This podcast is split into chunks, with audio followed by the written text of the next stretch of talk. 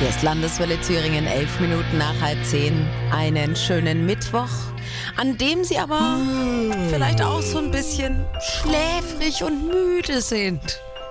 Bin zurzeit ständig am Gähnen, tagsüber. Kommt vielleicht doch schon die Frühjahrsmüdigkeit so ein bisschen durch. Oder es liegt an ihren Aufstehgewohnheiten. Das haben wir heute Morgen perfekt geweckt schon diskutiert. Was ist besser?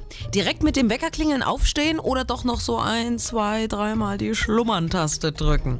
Richtig wissenschaftlich kann uns das Frank Schilling beantworten. Er arbeitet nämlich im Schlafzentrum Meiningen und sagt, Gleich aufstehen ist besser. Natürlich gibt es Menschen, die gern früh so ein bisschen verzögert wach werden, die ja auch vormittags ins Büro gehen oder früh ins Büro gehen, als wären sie noch im Jetlag.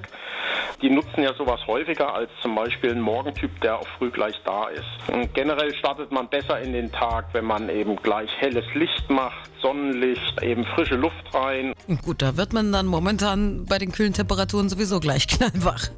Und wenn ich jetzt aber eben diese Grundmüdigkeit mit durch den Tag ziehe, was empfehlen Sie dann? Mittagsschlaf? Mittagsschlaf per se ist jetzt nicht ungesund, wenn man das so als Powernap macht. Also es gibt ja Leute, die sagen, so nach dem Mittagessen fällt man ja häufig mal so in eine Müdigkeitsphase. Dann ist es sinnvoll, 10, 15, 20 Minuten Kurzschlaf zu halten. Das fördert die Leistungsfähigkeit und die Konzentration.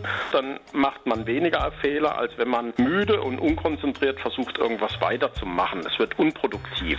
Na, hoffentlich haben das jetzt alle Chefs in Thüringen gehört. Wenn nicht, wir stellen Ihnen diesen Mitschnitt auch auf landeswelle.de zur Verfügung. Mittagsschlaf für alle. Hilft, sagt sogar die Wissenschaft. Oder Sie drehen einfach das Radio laut und halten sich mit bestem Rock und Pop bei Laune. Bester Rock und Pop bei Landeswelle Thüringen an einem wieder fantastischen Frühlingstag. Thüringen genießt das Wetter und äh, drückt lieber ein paar Mal früh die Schlummertaste am Wecker, als direkt mit dem Weckerklingeln aufzustehen. Das hat äh, unsere Umfrage auf der Landeswelle Facebook-Seite ergeben. Ein knappes Ergebnis, aber äh, das Snoosen hat tatsächlich die Nase vorn vor dem Ich stehe direkt auf. Aber das ist aus wissenschaftlicher Sicht gar nicht so gut, haben wir heute schon gelernt. Von Frank Schilling vom Schlafzentrum in Meiningen. Der sagt, wer snoost, geht meistens mit so einer Art Jetlag auf Arbeit. Und wer direkt aufsteht und den Tag direkt beginnt, ist generell auch organisierter. Hängt ja aber vielleicht auch davon ab, wie sie die Nacht über geschlafen haben. Gut oder schlecht, lang oder kurz.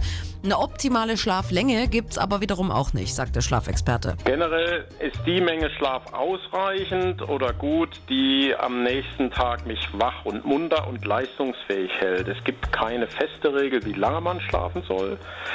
Generell liegt so die Schlafzeit, die so empfohlen wird, zwischen sechs und neun Stunden. Tendenziell schlafen wir in den Industrieländern zu wenig. Also ich glaube, die durchschnittliche Schlafzeit in Deutschland liegt mittlerweile so bei sechseinhalb Stunden. Vor 100, 200 Jahren haben die Leute mehr geschlafen. Na gut, aber da hatten sie halt auch keine Serien im Fernsehen, die sie wachgehalten haben abends. Heute übrigens Bachelor-Finale bei RTL. Da können sie sich direkt mit ihrem Kumpel irgendwo anders einquartieren, wenn die Frau das gucken will. Aber mit ein, zwei Bier beim Kumpel wird es dann vielleicht auch ein bisschen später bis ins Bett kommen. Wie man es dreht und wendet. Aber wir haben wieder was gelernt. Thüringen snoost gern. Und wir sind alle gejetlaggt auf Arbeit. Drehen Sie das Radio laut. Dann können Sie vielleicht ein bisschen was gegen den Jetlag tun, wenn bester Rock und Pop läuft. Gleich Bon Jovi und jetzt die Boomtown Reds.